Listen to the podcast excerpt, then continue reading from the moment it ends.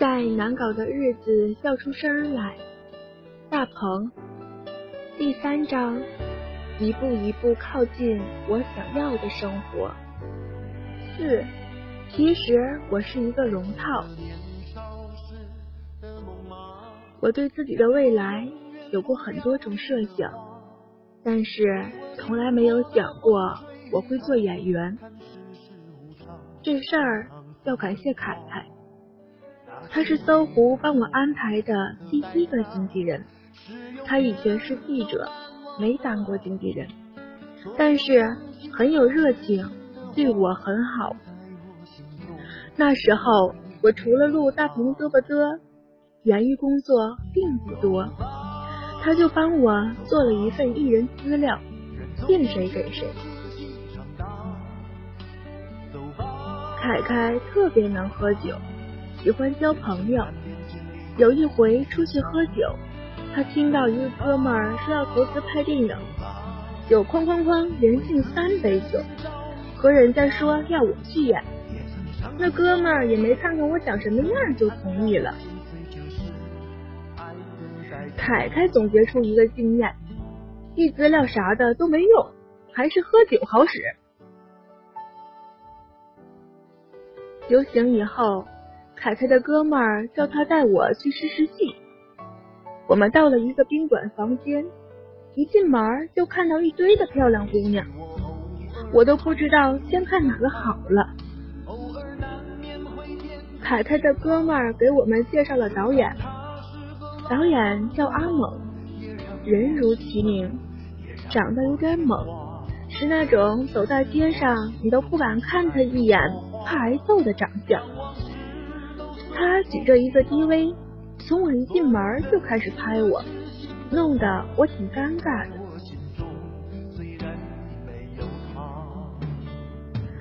阿猛导演给了我一页纸，一边拍我一边说：“来吧。”你试试演一段给我看看，就现在，在这里演。我当时就惊了，我在看刚刚进到这个房间，而且周围有很多人看着，怎么好意思立刻就演呢？纸上的内容大概是让我演一个陪女朋友吃饭的抠门男。吃完结账的时候，发现太贵了，然后要做出一个反应。阿猛随便指了一个漂亮姑娘说：“来，你来陪我演，当他的女朋友。”我在进了那个房间三分钟左右的时候，就交上了一个女朋友，一切都太奇妙了。我还没想好怎么演。导演已经举着 DV 喊开始了，我女朋友特别快的进入状态，先说了些有的没的，然后叫服务员买单。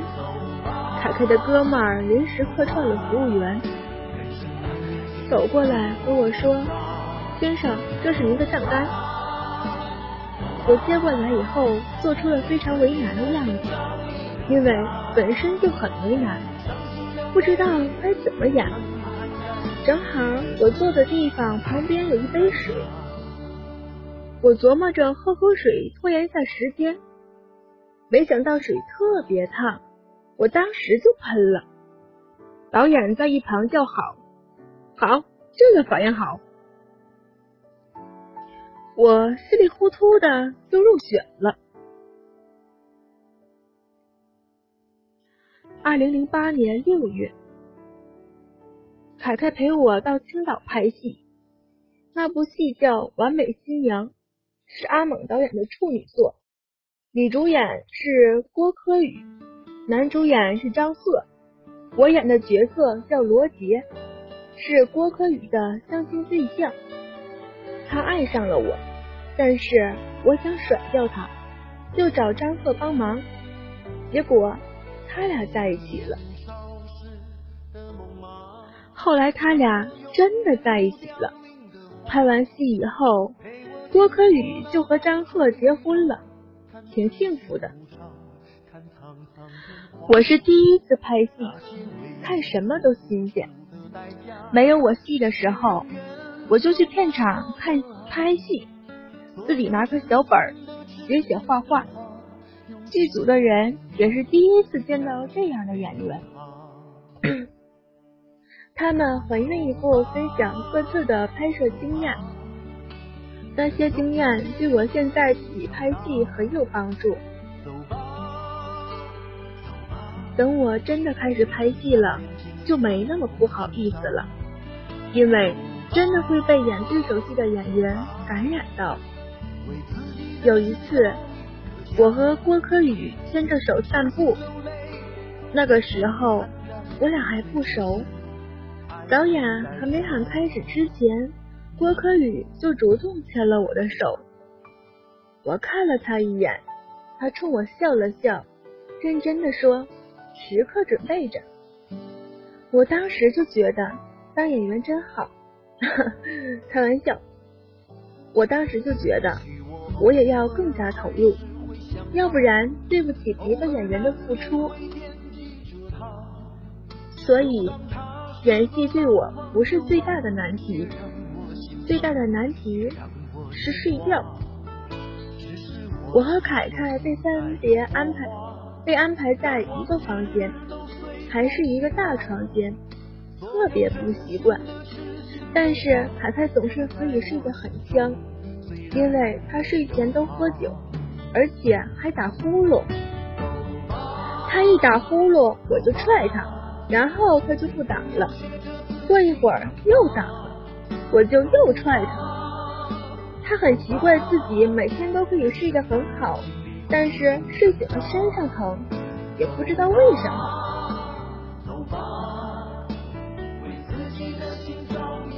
我让凯凯回北京，我说我可以自己照顾自己。全当锻炼了，而且组里的人对我都很好，他可以放心。过了几天，凯凯依依不舍的回到北京，我终于睡了一个安稳觉。但是隔天我就被剧组调换了房间，因为按照我的标准是没有办法住单间的，我住进一个三人间。里面住着一个北京的演员邹笨笨，一个台湾的导演小徐。邹笨笨年纪比我小，是专业学表演的。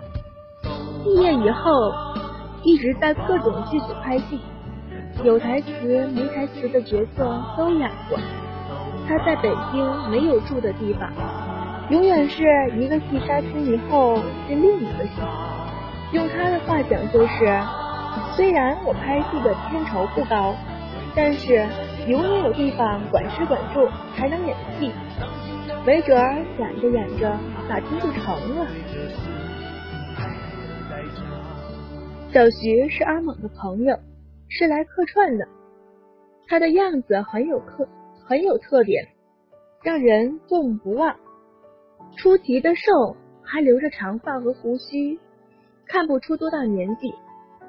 小徐是台湾人，但是听上去满嘴的京片子。他在北京待了几十年，是电影学院导演系毕业的，已经拍了几部电影。我们三人很聊得来，邹笨笨最爱聊的就是他的明星梦。他经常说谁谁谁四十多岁了才红，所以自己一定要坚持。小菊最爱聊的就是他的电影梦，他觉得自己的技术和意识都相当超前，只是欠一个机会。我最爱聊的就是今天收工吃点什么。嗯，都笨笨说我不上进，我说小徐得妥协。小徐说都笨笨其实不会演戏。我们就这么罗着圈的聊天，日子过得很快，一个多月电影就杀青了。一年以后，《完美新娘》上映了，因为是小成本制作，也没举行首映礼什么的。我拉着搜狐的同事们一起去电影院看，怕被别的观众认出来，还戴了个口罩去。结果发现那个厅里除了我们也没有别的观众，同事们笑了我半天。